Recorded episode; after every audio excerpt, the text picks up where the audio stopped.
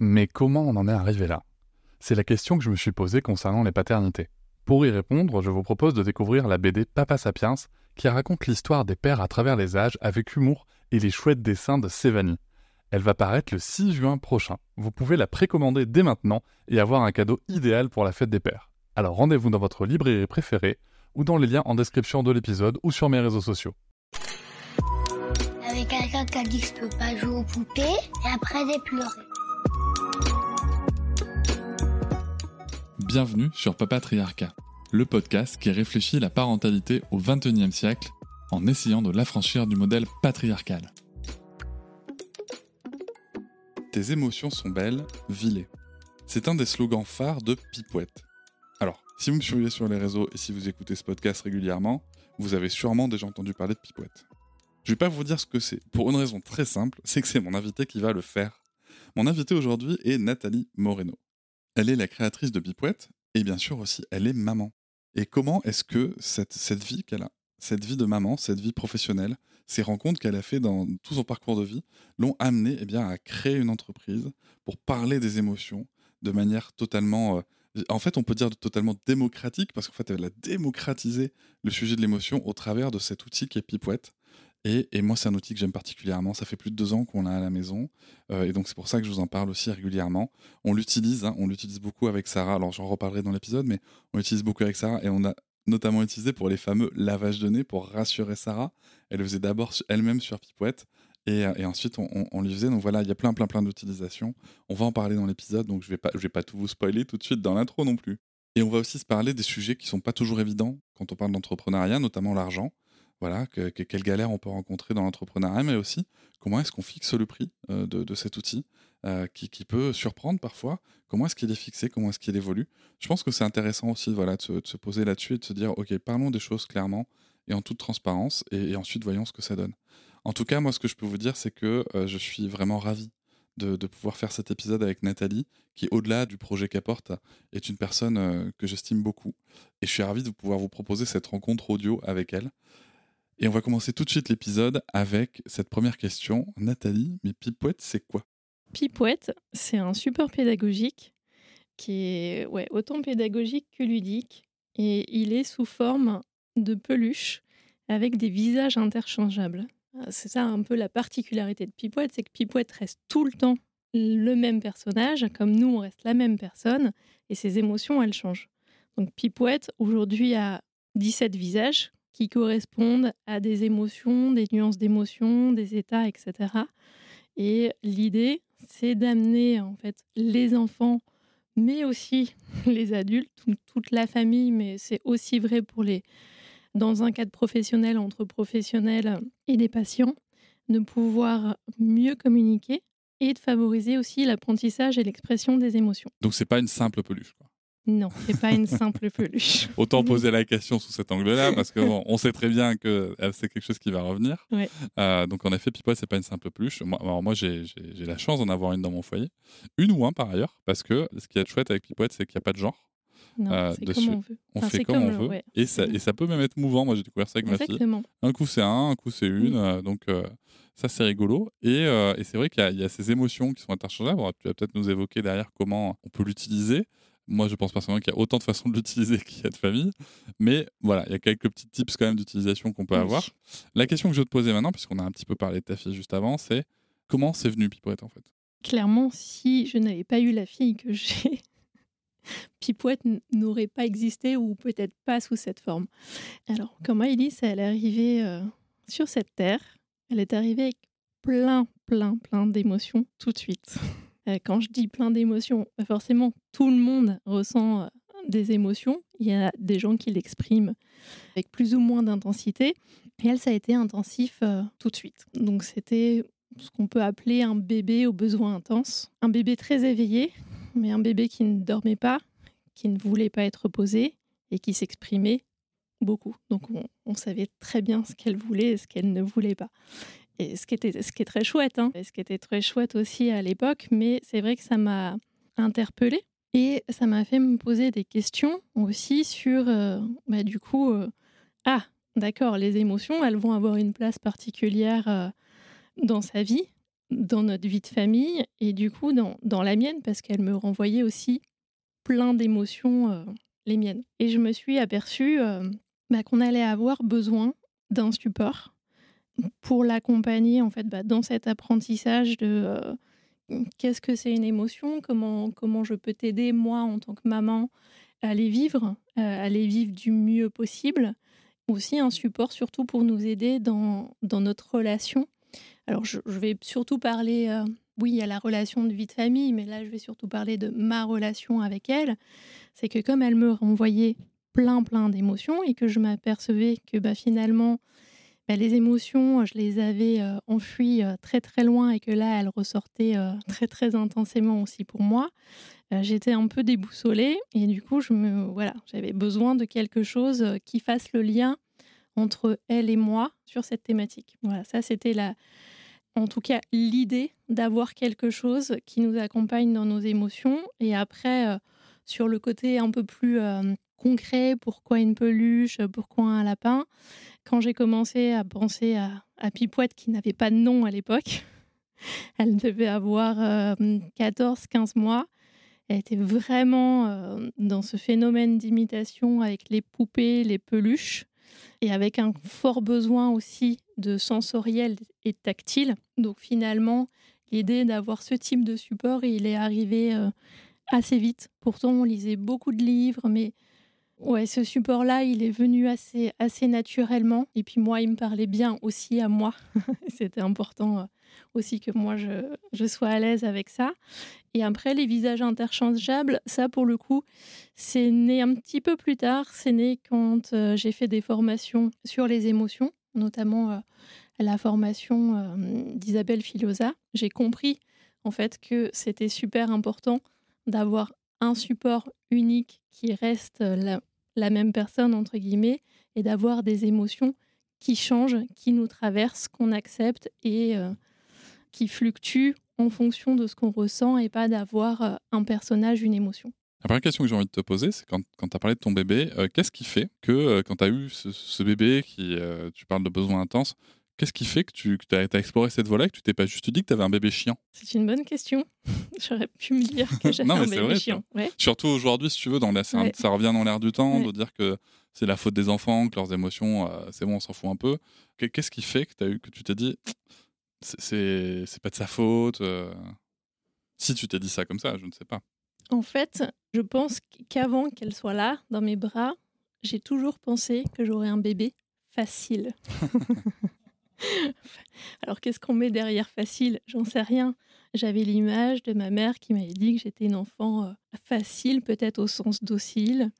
Je dormais bien, je mangeais bien, je travaillais bien à l'école. comme moi. Moi, ma mère a dit toujours, toi, c'était simple. Tu mangeais, tu dormais, on te changeait la couche, basta. Exactement. Et puis, en fait, la, vie, elle se passait assez de manière euh, assez, assez tranquille. Euh, finalement, euh, bon, je pense que j'étais une petite fille heureuse, mais voilà, les émotions, toute la palette des émotions dont on a parlé tout à l'heure et, et, plein d'autres, bah, c'était à milieu de, mon enfance. Donc tout ça n'existait pas. Donc je vivais une enfance assez facile parce que cadrée et euh, un petit peu dans la norme entre guillemets. Et mon mari, pareil, même son cloche, en fait, ses parents avaient toujours dit Nicolas, c'est un enfant super facile. Alors moi, je me suis beaucoup, beaucoup rebellée à mon adolescence, par exemple, et lui, pas du tout. Donc vraiment, lui, super facile. Donc on était convaincus qu'on allait avoir un bébé, qu'elle allait dormir parfaitement, euh, qu'on allait poser, euh, qu'elle allait nous faire les petits sourires, etc. Bon, voilà. Donc euh, quand même un peu... Moi, j'ai envie de dire quand même le choc au moment où elle arrive et elle balaye en quelques heures, tout ça, tout ça est balayé. moi, j'avais à l'époque des copines qui avaient eu des bébés, mais elles ne vivaient pas à côté de moi à l'époque, euh, enfin vraiment physiquement autour de moi, j'avais pas beaucoup de, de, mamans avec lesquelles échanger. Donc finalement, je savais pas si mon bébé était la norme ou pas. En fait, j'ai pris mon bébé comme. Euh, oui, comme tout le monde.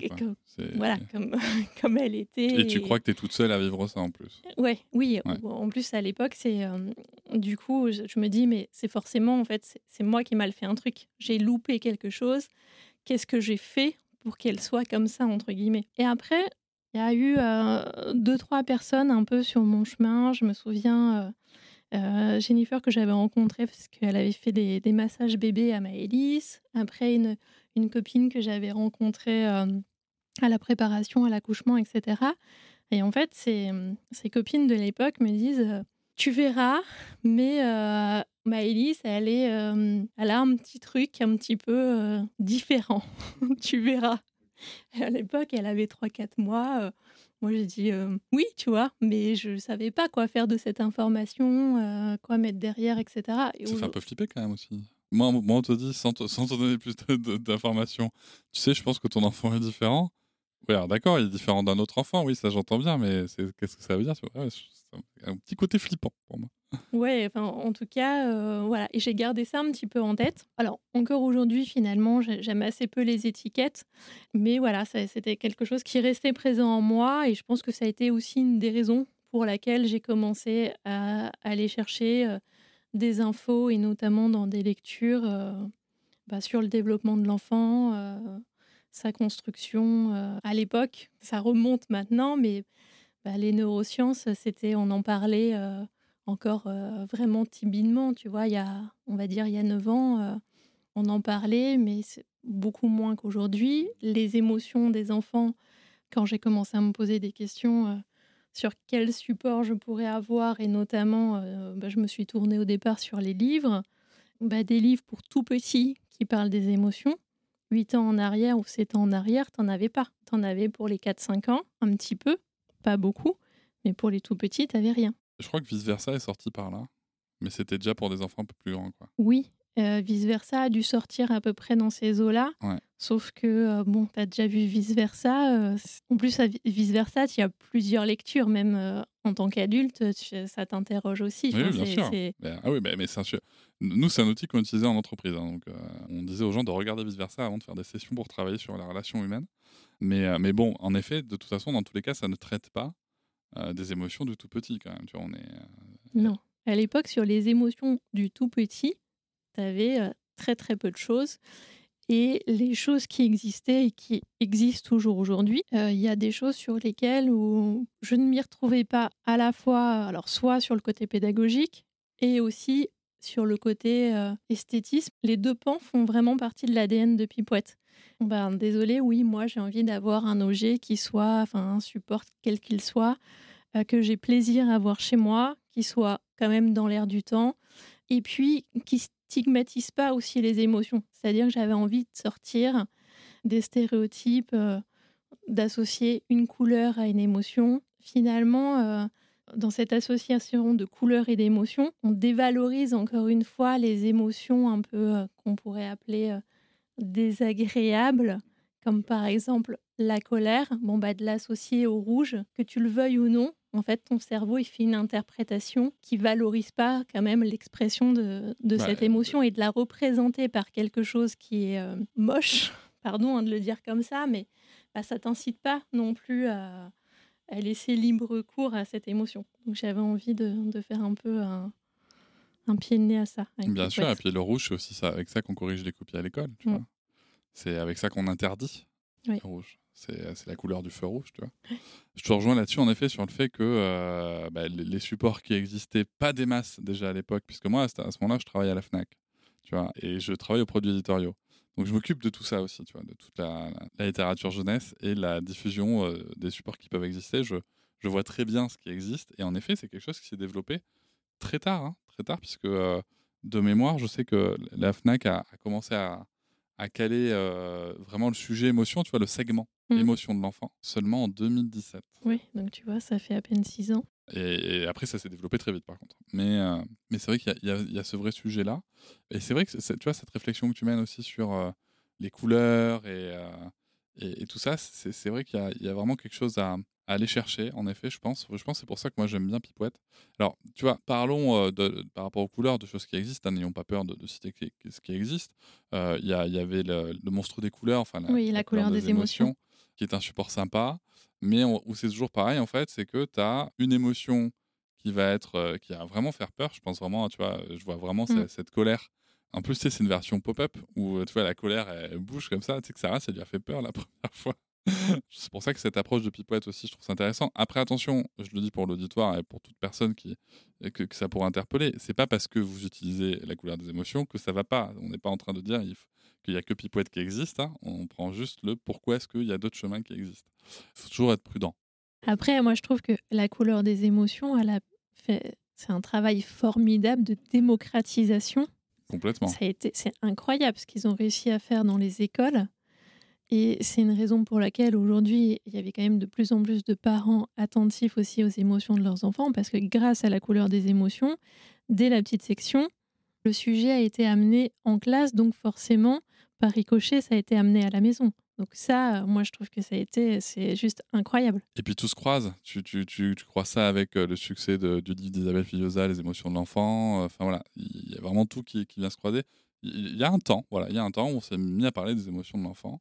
Et je trouve ça très intéressant. Donc on arrive à, euh, à cette réflexion, du coup, euh, sur, sur Pipouette. Euh, Qu'est-ce que tu as testé, du coup, avec Maëlys, je suppose, avec ta fille? Je suppose qu'elle est la, la première bêta-testeuse. Ouais, c'est la première bêta-testeuse, c'est elle qui a trouvé le nom Pipouette. C'est vrai? Ouais. Ah, faudra nous raconter sans détail.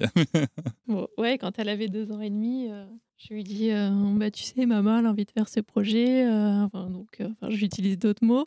Je lui dis T'aimerais que ça s'appelle comment? Et elle me dit Pipouette. Elle avait jamais sorti Comme ça. le nom. Énorme. Enfin, jamais ce mot n'était apparu dans son vocabulaire. Là, ce mot apparaît. On était à table, on était tous les trois, et j'ai dit bah ok, en fait, bingo, parce que le projet, c'est quand même pour elle au départ. C'est un projet aussi très lié, enfin, à l'enfance, dans ce qu'il a de plus, euh, de plus innocent et de plus pur. Donc, euh, et moi, je cherchais un, tu vois, je me prenais la tête euh, à chercher un mot où il y avait un, un truc avec euh, quand même une racine commune à émotion et tout. Enfin, c'était, l'enfer. donc j'en avais marre. Donc j'ai dit, ok, ça sera Pipouette. Là, tu vois, pour arriver à ma deuxième question, je vais te demander qu'est-ce que tu faisais avant Pipouette J'ai fait plein de métiers dans ma vie. Ok. Vas-y, raconte. Alors j'ai arrêté mes études à 18 ans et j'étais secrétaire médicale euh, dans un hôpital pendant 6 ans. Et puis finalement, alors, mais j'ai adoré ce poste. J'avais une relation assez privilégiée avec les, l'équipe soignante, que ce soit les médecins, les infirmières, les aides-soignantes. Enfin, vraiment, j'ai- toujours eu des super équipes. On était très soudés et en même temps, j'ai adoré la relation avec les patients. Et je pense que dans Pipouette, forcément, même si la, la relation elle est complètement différente, mais en, tout cas, ça m'a donné euh, le goût de l'être humain. Enfin, voilà, il y, a- quelque chose comme ça, de, la relation à l'autre, euh, de faire du mieux qu'on peut pour, euh, peu importe le métier qu'on fait, pour faire du bien à l'autre, pour rentrer en communication de manière fluide pour tout le monde, etc. Donc ça, cette expérience, je pense que d'une manière ou d'une autre, elle m'a servi pour Pipouette. Après 24 ans, je me suis dit que euh, bah, j'avais fait le tour de la question. J'avais fait déjà pas mal de postes. euh, et je me suis dit, bon, t'as quand même que 24 ans, ça va être long. Donc j'ai décidé de reprendre mes études. Et à ce moment-là, je suis arrivée à Paris, toute seule avec ma petite valise. Ce qui a été un peu un chamboulement, c'est que du coup, bah, ça faisait six ans que je bossais. Et là, je me retrouve euh, bah, sur les bancs de l'école avec euh, des filles qui ont 6 ans de moins que moi, qui ont 18 ans, qui viennent de sortir du bac. Par chance, en fait, à chaque fois que euh, j'ai fait deux cursus, j'ai repris un, un truc à l'époque qui s'appelait euh, BTS assistante de direction. Je me suis retrouvée avec une fille qui avait mon âge, donc on a passé nos deux ans ensemble. Et après, j'ai fait euh, trois ans d'école de commerce et je me suis retrouvée aussi avec une copine qui avait mon âge. Et enfin, voilà, on avait des, parcours un peu similaires. Et donc, ça a aidé aussi à passer euh, ces, ces caps d'études. Mais j'ai fait mes cinq ans en alternance, donc de, de bosser aussi euh, la moitié de la semaine, c'était cool. Euh, voilà, donc du coup, je finis mes études à 29 ans. et là, en fait, je suis partie euh, dans l'industrie et sur un poste euh, de responsable commercial. Donc, tu vois, enfin, l'industrie de quoi? Dans le gaz. Dans le gaz, ok, rien à voir. Ah, je sais pas, ça aurait pu être le textile, tu vois. Eh pour ben des- non. non, non. Bah non, pas du tout. Dans le gaz. Et après, je, je change assez vite. euh, Euh, je pars dans, la, dans le secteur de la formation professionnelle. Donc là, on peut se dire que c'est un petit peu plus proche. Et finalement, je bosse euh, 2-3 ans. Et je, je demande une rupture conventionnelle à la naissance de Maëlys. Parce que je me revois très bien, en fait, euh, de l'avoir dans mes bras quand elle avait deux mois, deux mois et demi. Et là, je me dis, mais no way, jamais. Là, elle est trop petite. En plus, euh, c'était un petit gabarit à l'époque. Je, je me dis, je ne peux pas la laisser trop trop dur, euh, j'y arriverai pas. euh, voilà, je sens, enfin tu vois, j'étais pas du tout alignée avec ça. Par ailleurs, depuis très longtemps, j'ai quand même envie de monter ma boîte. J'ai fait une majeure entrepreneuriat en école de commerce. Enfin, voilà, cette idée aussi de monter une boîte, elle n'est pas arrivée. Oui, la maternité est un, un déclencheur, mais j'en avais envie euh, avant. Au moment où tu crées Pipouette, euh, tu ne travailles pas en fait. Enfin, tu ne travailles pas. Tu n'as pas d'emploi rémunéré et reconnu socialement. Au moment où je pense pipouette, c'est la situation que tu décris. Je m'occupe de ma fille, euh, je n'ai pas d'emploi rémunéré. En fait, à ce moment-là, qu'est-ce qui se passe? Énorme syndrome de l'imposteur. J'y arriverai pas, j'ai pas les compétences. Euh, Tu j'ai pas, le- une école de commerce. j'ai pas le charisme d'un chef d'entreprise. euh,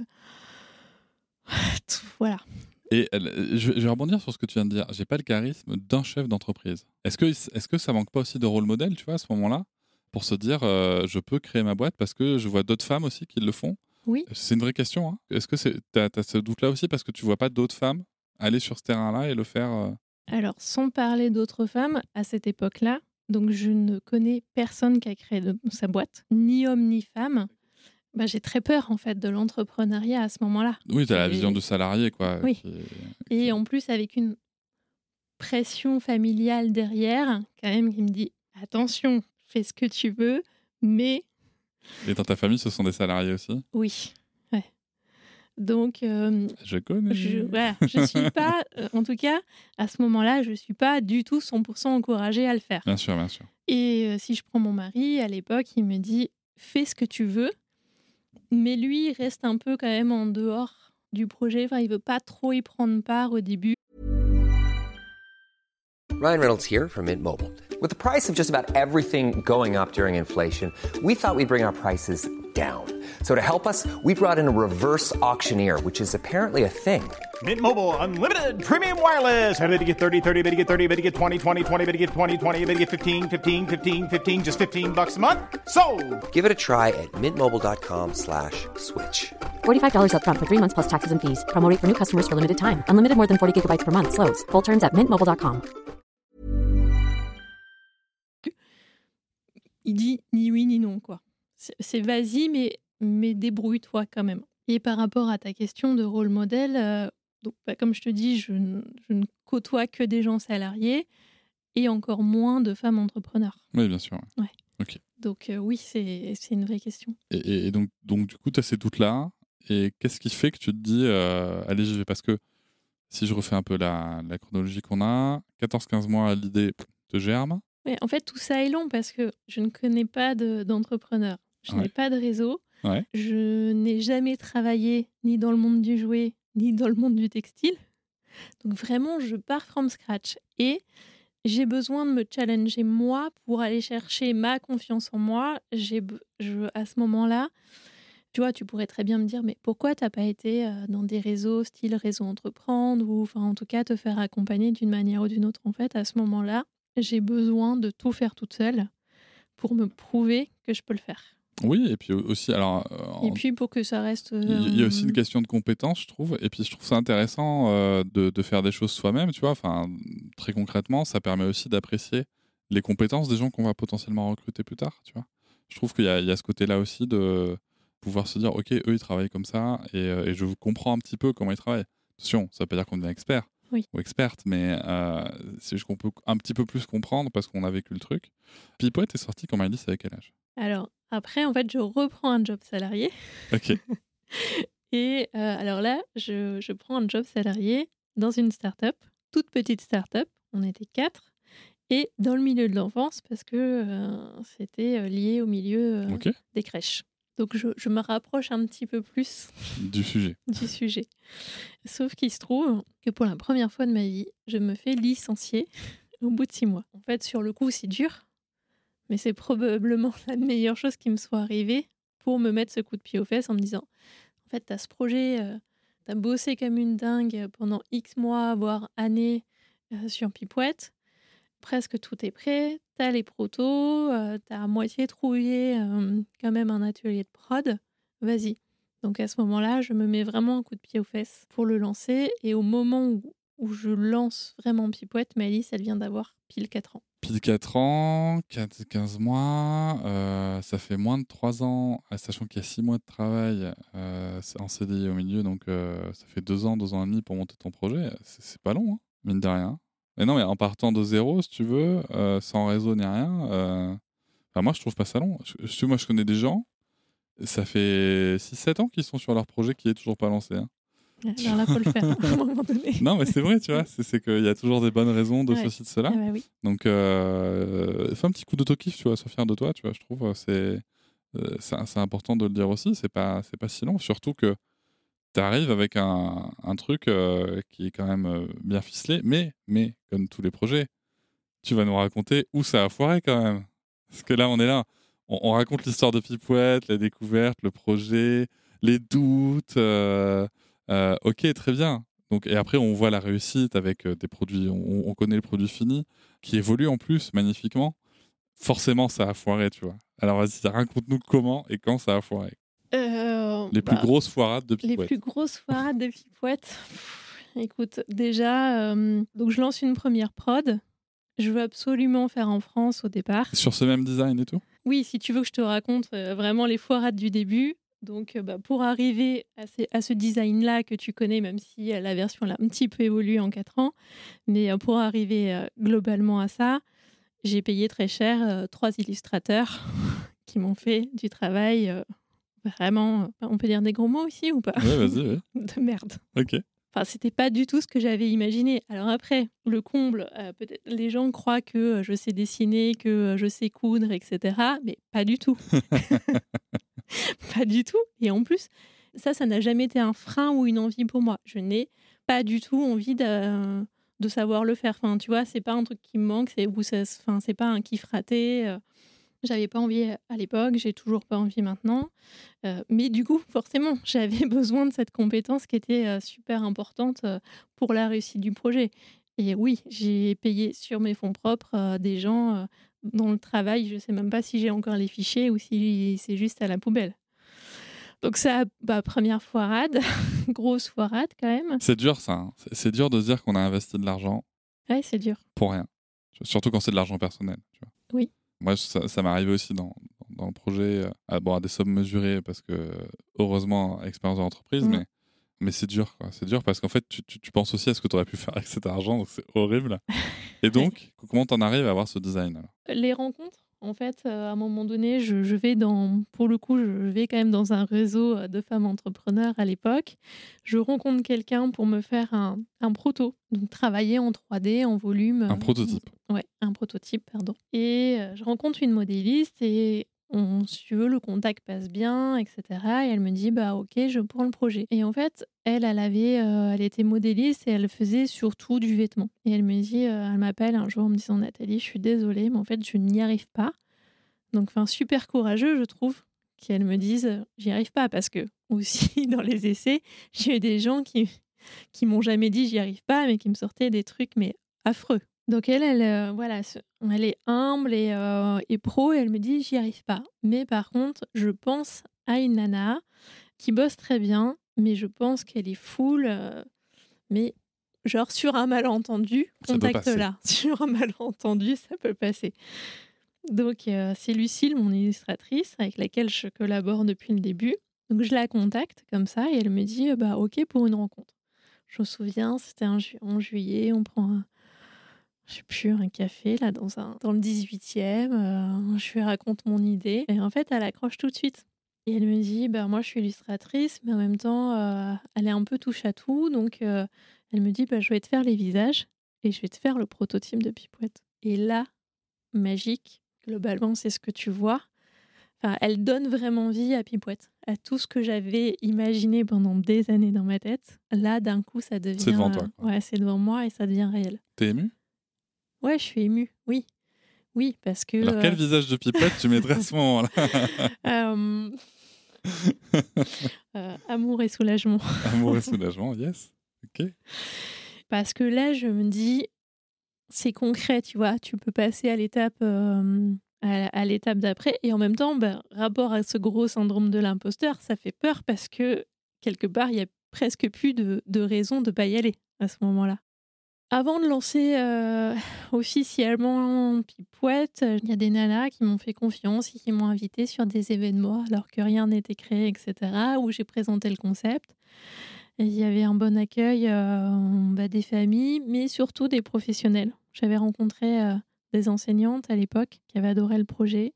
Et je pense que ça, ça m'a, ça m'a donné confiance, tu vois. Et je me suis dit, c'était important pour moi, et ça l'est encore aujourd'hui, de me dire, euh, ce que tu fais, tu le fais bien, tu fais pas n'importe quoi. Les choses, elles sont réfléchies. Là, tout à l'heure, on parlait de un support, des visages qui changent. Après, il y a plein d'autres choses, voilà, qui ont été pensées comme ça. Euh, non, mon idée de départ, c'est pas, euh, tiens, justement, tu vas, tu vas lancer une peluche parce que les émotions, c'est à la mode et tu vas te faire du fric avec. Justement, tiens, puisqu'on parle de fric, parlons du prix de Pipouette. Ouais. Parce que Pipouette coûte 89 euros. À l'époque, c'était 89 et là, bah, pendant 4 ans, on est resté à 89 sur le pack euh, essentiel. Et euh, depuis le début d'année, on est passé à 95. Mon pack essentiel, c'est le corps de Pipouette, C'est à le corps de Pipouette, que, je vais, le que lap- je vais appeler avec le tout mon lapin. respect la peluche. la peluche, avec quatre visages, des Quatre quatre, visages, des émotions quatre fondamentales Ouais. joie, colère, peur, tristesse et une tenue au choix. Qu'est-ce qui fait ce prix? Je pense que c'est important, tu vois, de- d'en parler aussi parce que parce que moi j'ai eu la remarque, hein, puisque on a déjà parlé de Pipouette dans le podcast, j'ai eu la remarque, euh, il y a des gens qui m'ont dit je vais pas payer 89 balles pour une peluche. J'ai beau expliquer, mais en fait c'est pas vraiment une peluche. Et surtout moi je l'ai à la maison, donc euh, peut-être que je parlerai après de mon expérience, mais comment tu fixes ton prix? Je pense qu'il y, a- deux choses qui sont super importantes à dire. Il y a des, aspects qui sont très rationnels, qui sont liés au coût de production de Pipouette. Aujourd'hui, j'ai fait le choix. Bon, du coup, on n'a pas continué sur la foirade, mais premi- enfin, aussi une des On y reviendra, t'inquiète pas. C'était la production en France, bref, qui a échoué. Mais aujourd'hui, pour moi, c'est important de produire bien. Donc, je fais produire dans un atelier en lequel j'ai toute confiance, que je visite régulièrement, qui est en Union européenne, qui a une ambiance de travail qui est top. À chaque fois que j'y suis allée, c'est- je sais que c'est pas du fake. Les gens sont bien traités. La, je sais pas comment on peut l'appeler, fondatrice, directrice de l'atelier, c'est une femme. Bah ça, quelque part, ça me tient aussi à cœur. Bien sûr. Euh, en tant que femme, euh, de, de bosser avec elle. On a à peu près le même âge, nos enfants ont le même âge, elle est attentive à l'éducation. Tous ces su- les sujets environnementaux, c'est aussi une de ses préoccupations dans, dans la façon dont elle fait son métier. Donc ça, c'est des choses qui comptent pour moi.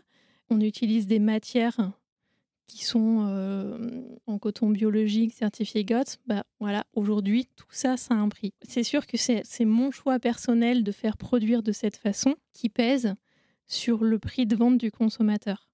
Mais aujourd'hui, je pars du principe aussi que c'est à nous, en tant que marque, d'éduquer le consommateur sur le vrai prix des choses. Quand je vois, euh, pour ne citer que le géant suédois euh, qui fait des... Si on reste sur la peluche, qui arrive à sortir une peluche à moins de 2 euros, et qui visuellement n'est pas moche, tu vois, qui est plutôt euh, visuellement assez attrayante. Mais quand tu as un prix de vente à 2 ou 3 euros, aujourd'hui, bah oui, c'est une réalité qu'il faut quand même se poser des questions sur la manière dont c'est produit. Oui, mais c'est comme les robes, qui sont- qui- tu peux trouver des robes à 5 balles, enfin. Oui. Alors après, tu peux en trouver aussi à 500 euros qui sont faits en Chine. Donc ça, Ouais. c'est- un Oui mais, oui, question. mais tu vois, mais, mais c'est peut-être ça aussi la question euh, que le consommateur peut se poser, tu vois. Euh, si, si tu vois, si je devais me faire le, le, le- Oui. le porte-parole du consommateur moyen, c'est de me dire, attends, ça se trouve, elle nous vend son truc euh, 95 balles, euh, mais en fait, ça se trouve, euh, elle se fait une marge de... peut-être que ça ne lui coûte que elle à produire 5 euros, tu vois. On va pas rentrer dans tes coûts de revient hein, parce que c'est quand même, il y a quand même des choses à respecter. Mais tu vois, peut-être que le consommateur se dit ça, justement parce qu'il y a des gens qui abusent à côté. Alors, c'est sûr qu'il y a des marques aujourd'hui, mais je pense que ces marques-là aussi, tu, tu payes vraiment l'image de marque. Et, Aussi, et bien sûr, ouais, tu payes, ce que tu payes, oui, c'est un nom, C'est peut-être des licences, des franchisés, des- de tout ce que tu veux. Et aujourd'hui aussi, ce qu'il faut rappeler aussi aux consommateurs, bah, c'est qu'une entreprise, pour exister, elle a besoin de faire de la marge. Et des fois, tu sais, on me dit, euh, Ah, mais attends, mais moi, je le fais moi-même et ça me coûte euh, 20 balles ou 30 balles. Ok, fais-le. Mais très bien, fais-le en fait. Euh, je- Fais-le. Après, euh, c'est quoi le temps passé derrière? Et encore, moi, dans mon, dans mon prix de vente, je ne calcule pas tout ce temps de conception. Tu disais deux ans et demi, c'est court, c'est long. Enfin voilà, c'est donc tout ce temps de conception, toutes les améliorations auxquelles on pense, tous les frais qui sont annexes et complètement liés à une entreprise. Une entreprise aujourd'hui, si elle ne fait pas de marge, il n'y a pas de boîte. C'est enfin, Mhm. c'est aussi simple que ça. Et en plus, je- j'estime qu'aujourd'hui, enfin, tu vois, je, pour un site e-commerce, je marche pas beaucoup, en fait. Mhm. Mais je, je sais que raisonnablement, en fait, je ne peux pas aller au-delà de, de ce prix de vente. Euh, ce qui pose un problème avec toutes les augmentations aussi de coûts de, production et sûr, de matières premières et de, aussi du, du coût humain qui ne fait qu'augmenter. Alors c'est une bonne chose, socialement c'est une bonne chose, mais derrière, comment on fait pour l'absorber? Moi aujourd'hui, depuis 4 ans, c'est simple, euh, j'ai fait des quantités, euh, on va dire, entre x8 et x10, et ma marge unitaire ne fait que baisser. C'est une réalité. Pour expliquer ce que tu veux développer, c'est que tu produis plus. Et donc, en théorie, quand on produit plus, on est censé avoir une marge pour chaque produit vendu qui augmente, puisque en produisant plus, c'est Mm. censé nous coûter moins cher Mm. en volume. Mais toi, en fait, du coup, ça ne fait quand même que baisser. Oui, parce que aujourd'hui aussi, euh, bah, la manière dont est fait Pipouette, le rembourrage est fait à la main. Même s'il y a, y a des, des machines à coudre derrière, il y a beaucoup, beaucoup d'humains dans Pipouette et il y a beaucoup de temps de travail.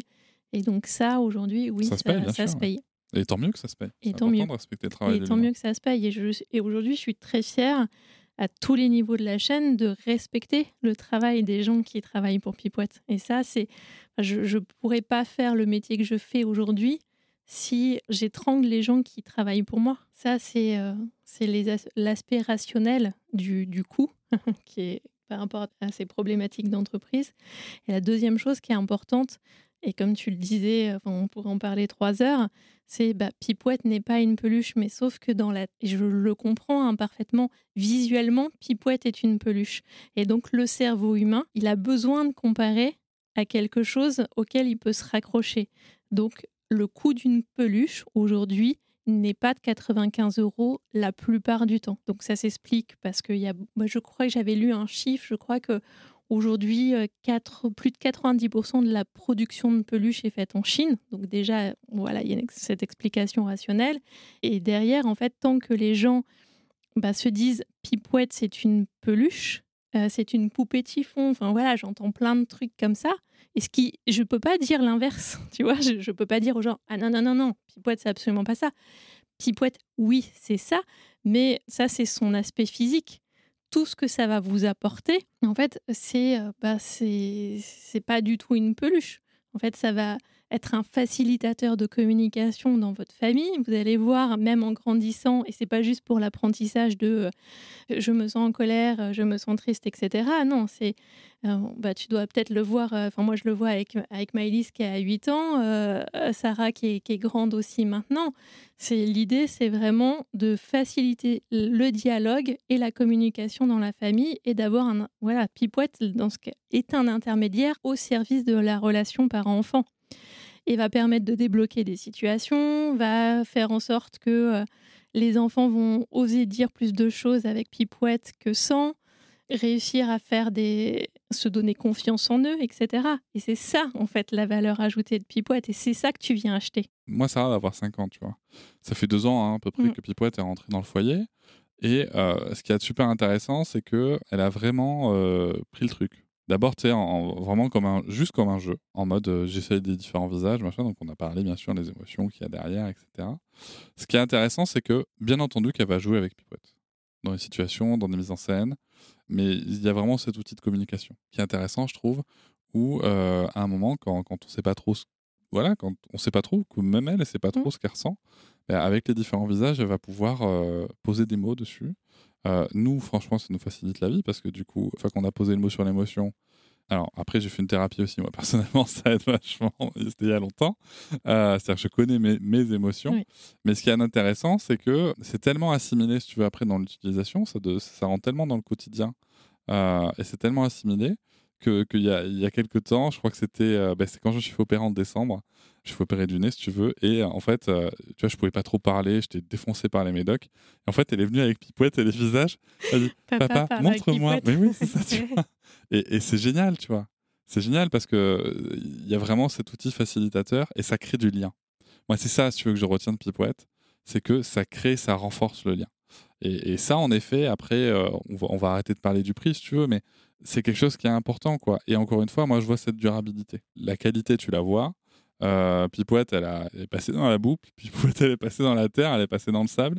On en a vu euh, plusieurs hein, de, des situations rocambolesques à la maison.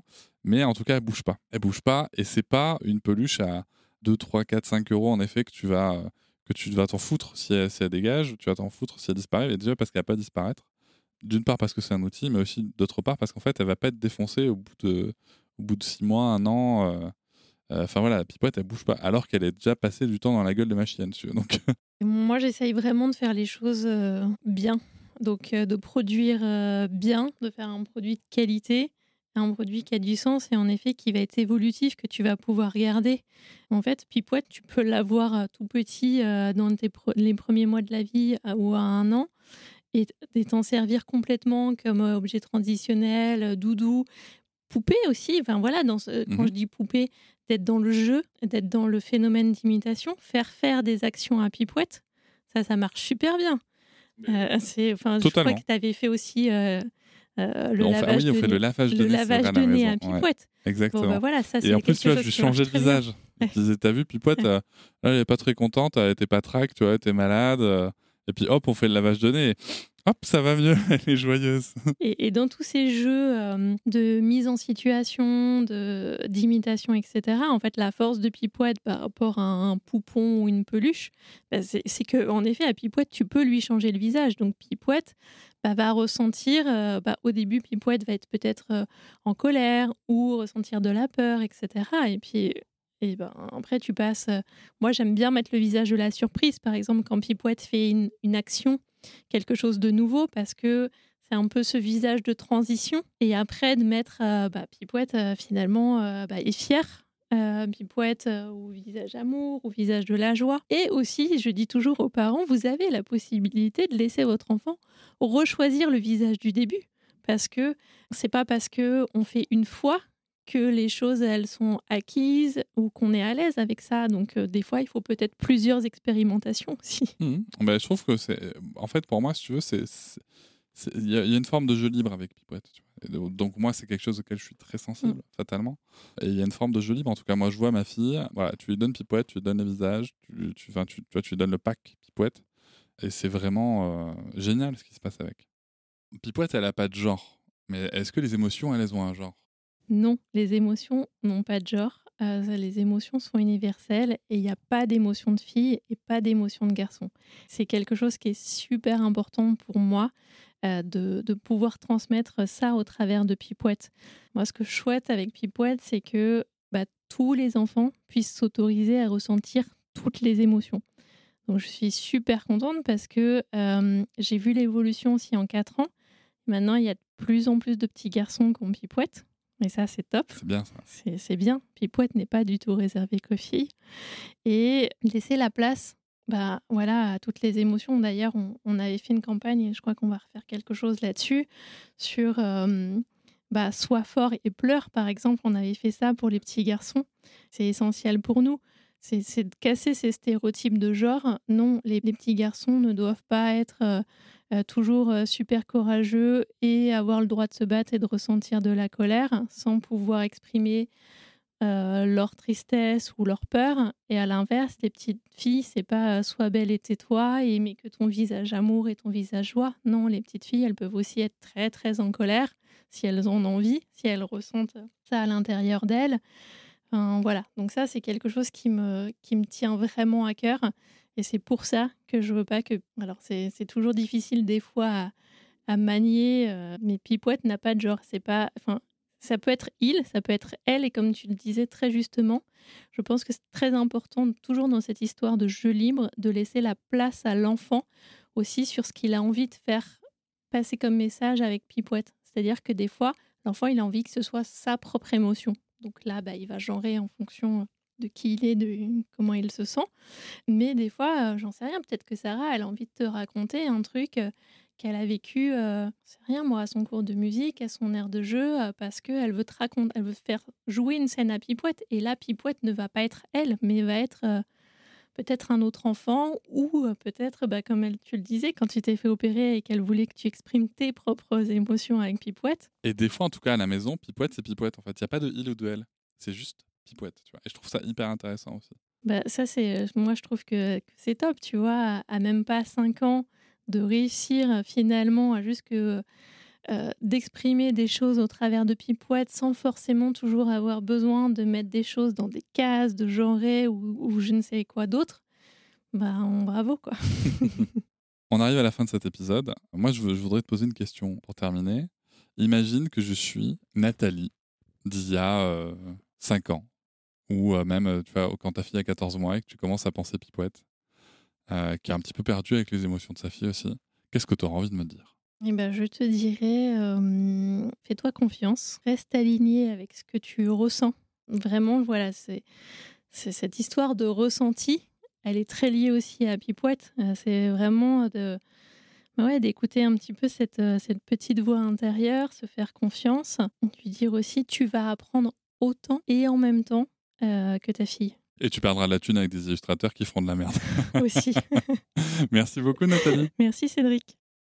Je vous remercie de m'avoir écouté. Je vous invite à vous abonner au podcast sur votre plateforme préférée et à me retrouver sur Instagram, TikTok, Facebook et sur le blog papatriarca.fr. À bientôt.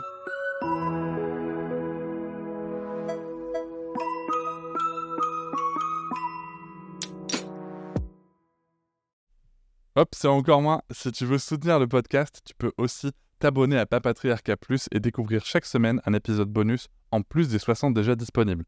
À découvrir sur tes applis de podcast comme Pocketcast, Castbox ou encore Apple Podcast. À très vite.